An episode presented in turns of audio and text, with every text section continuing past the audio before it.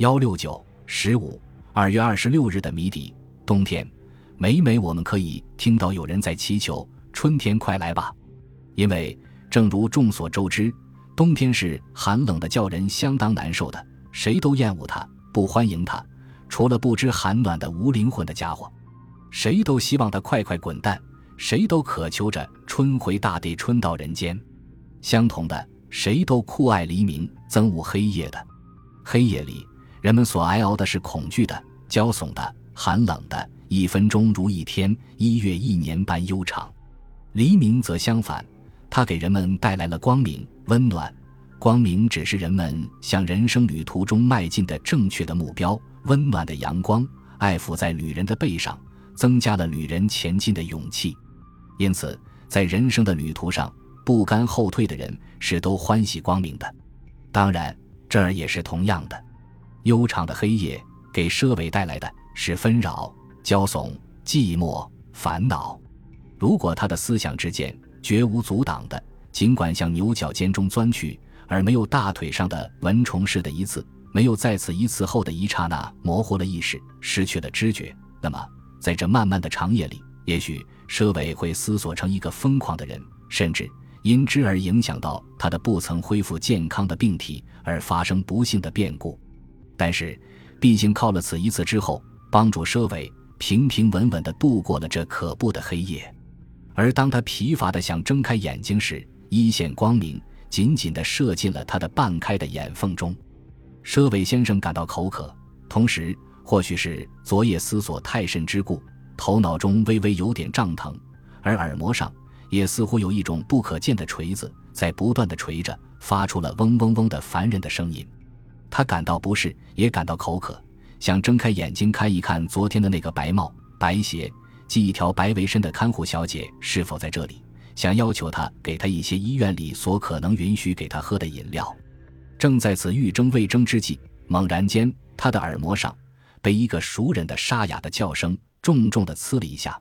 他立即终止了他适才的想望，而假装着熟睡，要听一听这些谈话。这熟人的杀声是谁呀？诸位读者。亮来不至于健忘到连这个杀声也记不起来。虽然诸位读者都牢牢记着，但是笔者可并不放心，仍旧要不但凡地告诉读者的。他是身上穿着一套臃肿的西装，一张橘皮色的脸，加上一撮小胡子的著名的法学家，同时又是本部各项导社中的一个有经验的被向导者。我们早已认识的孟兴先生，他正在滴滴滴，然而相当兴高采烈的。在和什么人谈着什么？刺进舍维尔摩的第一句话，显然已是中场，离序幕很远很远。因此，虽然相当让我们的舍维先生引起注意，但是他却摸不着头脑。这一句话究竟是指谁而言？孟星从他的沙喉咙里挤出来的沙声时，我必定把他的身体一段段切开来，再把他的一段断片成片，然后，嘿嘿，有心再这样继续下去工作吧。把他的一片片剁成酱，于是把他的酱。至此，佘伟听到了另一个他所熟识的声音，那个声音是冷冷的，相当挖苦的，阻止了孟兴的不着边际的聊斋式的奇谈，说道：“老孟的主意真不错，把它剁成了肉酱，装了瓶，再在报纸上大吹一下，倒可以大大捞一笔意外的外快里，是不是？可是，在这种米珠新贵的非常时期，老孟。”我劝你还是不必如此傻，节省点时间吧。第一，剁成酱要时间；第二，收买旧瓶又要时间。所以你还是干干你的老本行吧。从这语气声调里，佘伟先生知道他是鱼雷。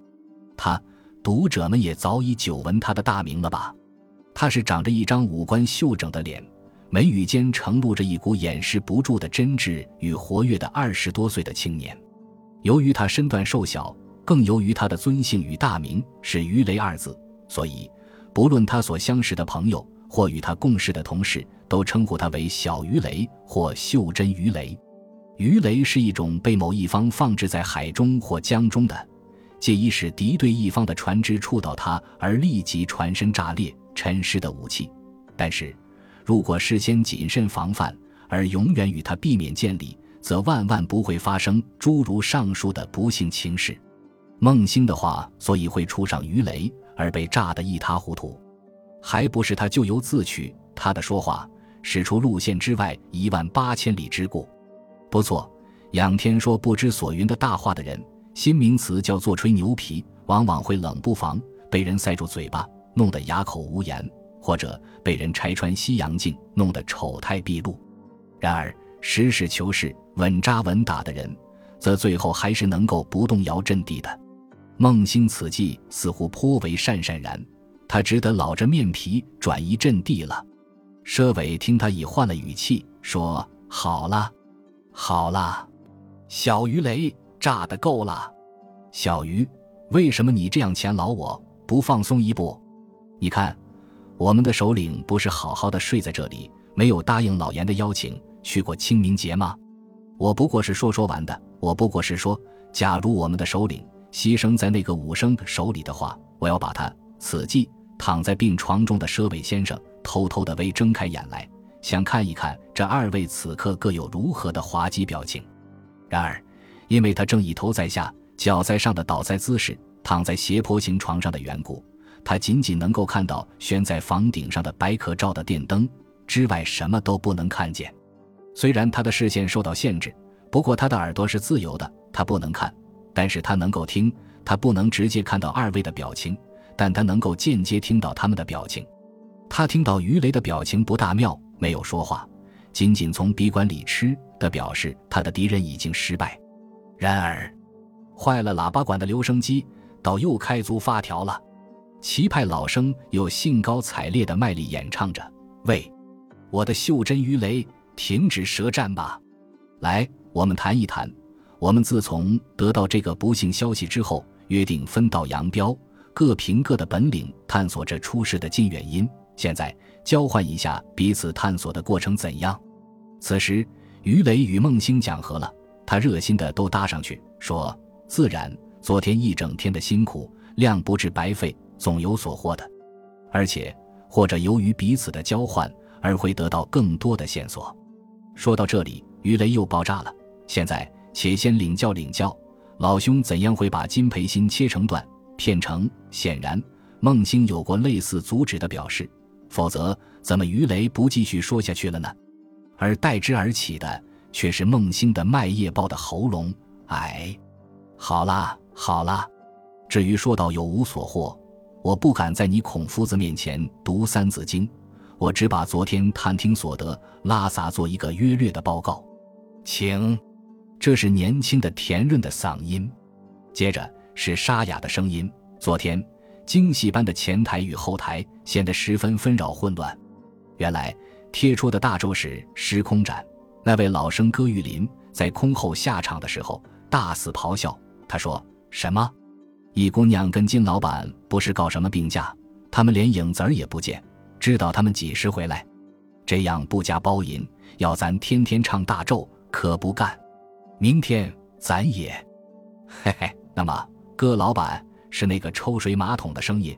您老就别等待到明天，爽爽快快，您此刻就别哭，咱们吵他了场，拉倒。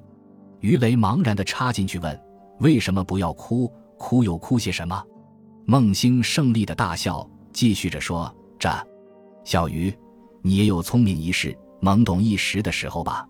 让老大哥来告诉你，诸葛先生斩马谡的时候。”不是他老先生要挥泪的吗？别哭，就是抽水马桶叫他捣蛋，不唱斩下去。于雷不耐烦地说：“老兄，这些无关紧要的话，你省了吧。讲要紧的事要紧。快了，快了，你等等，我总得一句句说下去啊。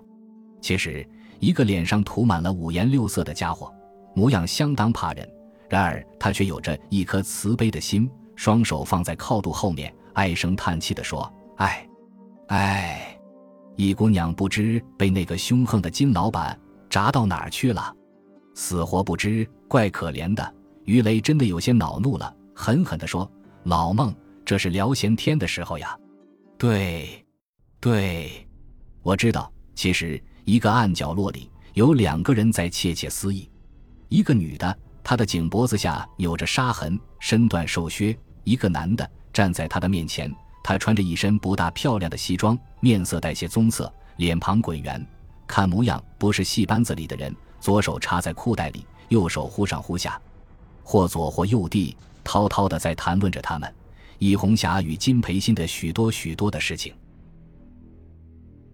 本集播放完毕，感谢您的收听，喜欢请订阅加关注，主页有更多精彩内容。